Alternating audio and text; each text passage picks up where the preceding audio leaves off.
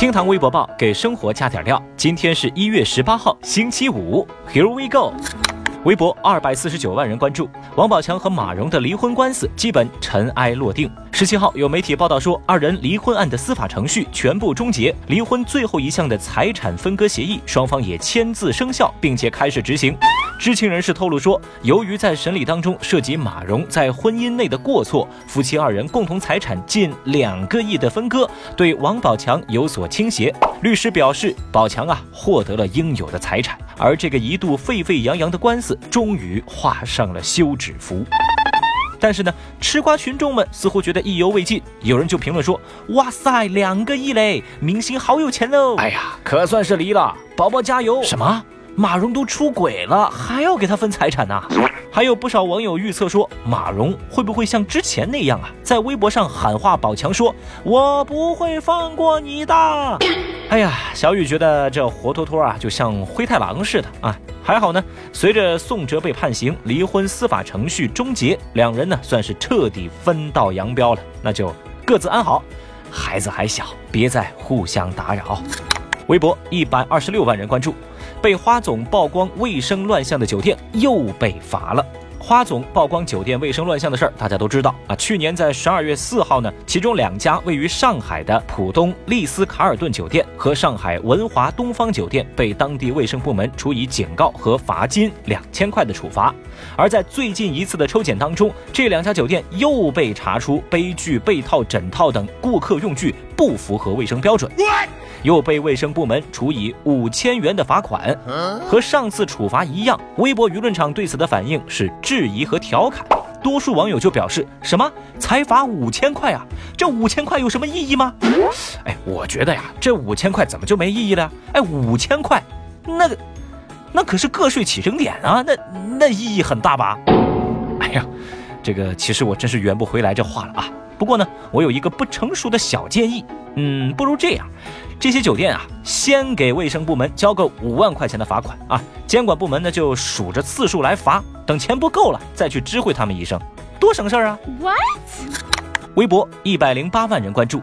日前，华东理工大学研究生陈德芳设计了一款概念作品，叫做家用智能洗澡机，灵感呢是来源于滚轮洗衣机。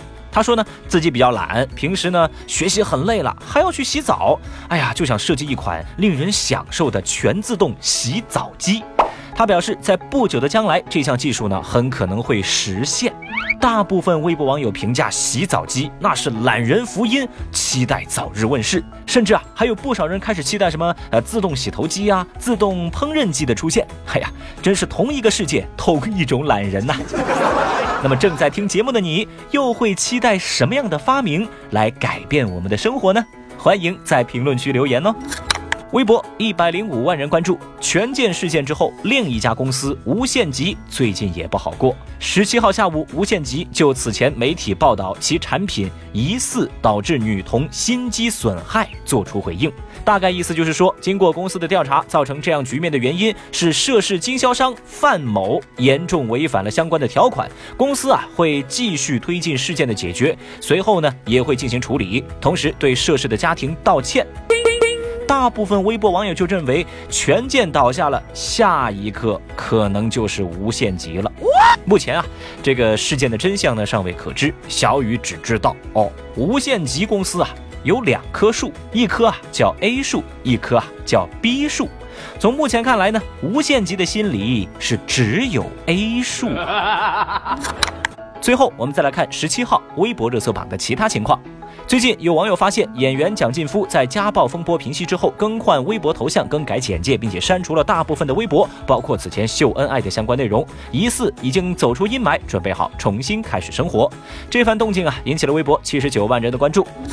十六号，有网友发帖说，在当天的一趟成雅铁路动车上，中国铁路成都局集团公司有两位领导私自带无票旅客乘车，并且坐到了供司机和乘务休息的位置上，还当众威胁和辱骂动车司机。那对此呢，成都铁路局在十七号回应说，涉事乘客呢其实是三名负责铁路收入检查的工作人员，因为沟通不到位才发生了争吵，并没有什么私带无票旅客的情况。公司啊已经对相关人士进行了严肃的批评，责令做出深刻检查。有一百二十一万微博网友对相关情况表示关心。日前呢，有三款新发布的聊天软件，号称呢是要挑战微信在移动社交软件界的地位，结果呢遭到微信的全面封杀。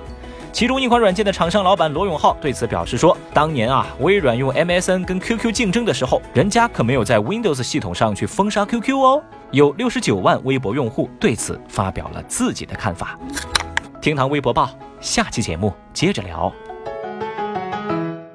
本节目由喜马拉雅 FM 独家播出。